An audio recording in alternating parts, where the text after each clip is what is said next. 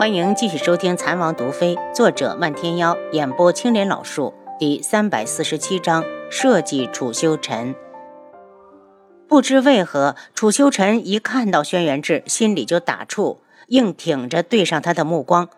指王，没有想到，智王妃刚死，你就来春风阁找姑娘。你再说一遍。轩辕志眸色如冰，望之发寒。楚修臣不敢看他，又不想被人瞧扁，叫嚣着：“怎么，智王还不让人说？再怎么说，死去的王妃也是我们左相府的女儿。如今她尸骨未寒，你就来逛青楼，真是过分。”轩辕志忽然笑了，如同冰天雪地里突然开出来同样僵冷的花儿然后就看到他一拳将楚修臣打了出去。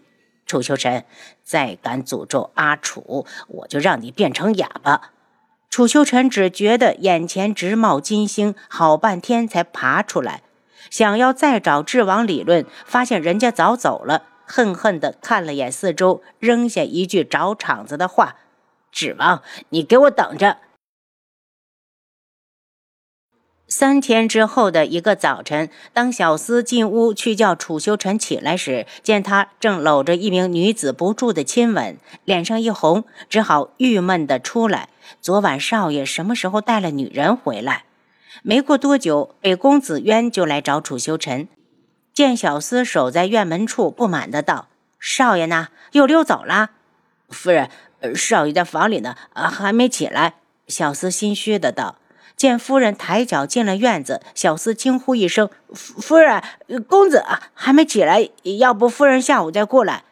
让开，我找他有事儿。北公子渊径直的往里走，小厮大急，又不敢阻拦，只好满头冷汗的跟在后面。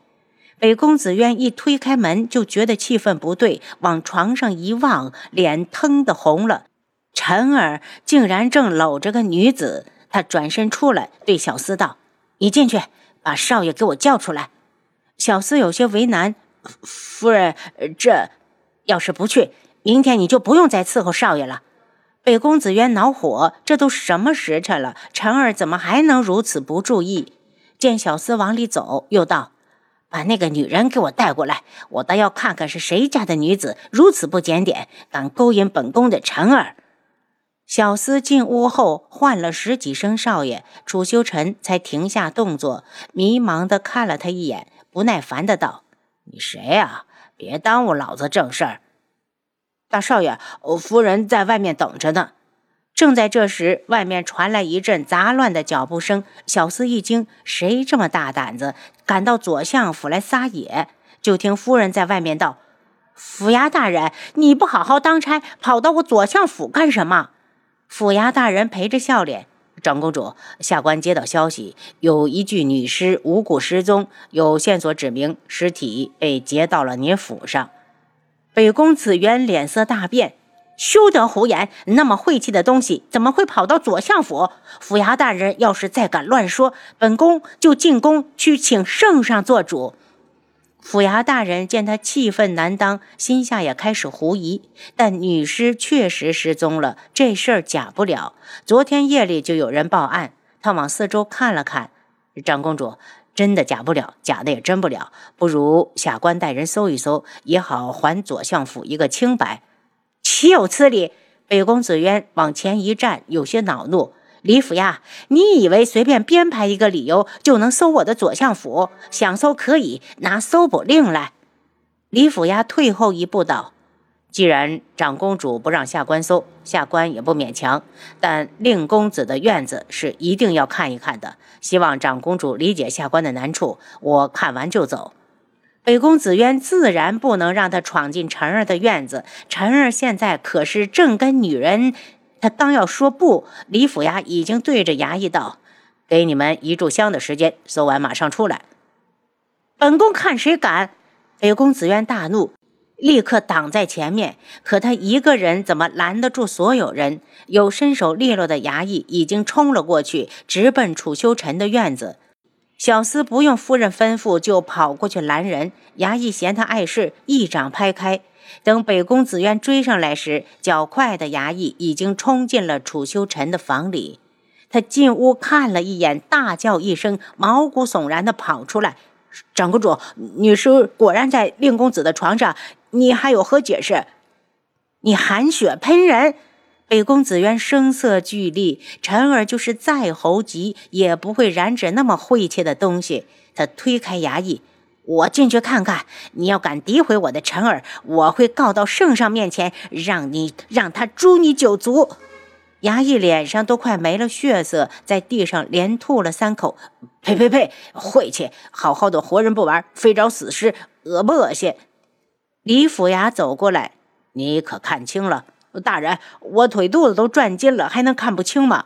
衙役伸手扶住旁边的人，快快快扶我一把！真是世风日下呀！奶奶的，晚上非做噩梦不可。屋里传出北宫子渊发疯似的声音：“楚修臣，你是不是想气死本宫？”然后就是啪啪的扇耳光的声音。他这一打，顿时把楚修臣打清醒了。他捂着脸：“娘。”你怎么打我？我还想杀了你呢！你个逆子！屋里忽然就没了声音。等北宫子渊再出来时，脸上已经平静下来。他看着府衙大人：“府衙大人来的正好，本宫要报案。长公主要报什么案？”李府衙没理解上去，难道还要报人家女尸强了你儿子不成？本宫教子无方，他昨晚从外面带了个女人回来，两人因为太过激烈，导致那女人猝死而亡。本宫愿意赔偿，希望大人能网开一面。李府衙道：“长公主报的案，下官自然会受理，但需要先找来仵作验尸。”北宫子渊一听就急了，只好放软语气：“李大人。”这事儿能不能私下解决？就当本宫欠你一个天大的人情。李府衙面色一冷：“长公主此言差矣，人命关天，如何能私下解决？此事下官会如实的向上禀报，依法办理。”大人，都说官官相护，怎么本宫求你点事就这么难？事关我儿的名誉，还请大人手下留情。为了儿子，被公子渊只好不住地说着好话。李府衙冷着脸，指着一名衙役：“王五，赶紧去找仵作，还愣着干什么？”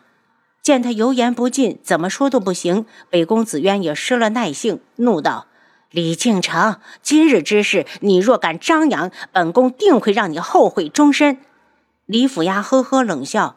长公主威胁下官的事，下官一定记得向上禀明。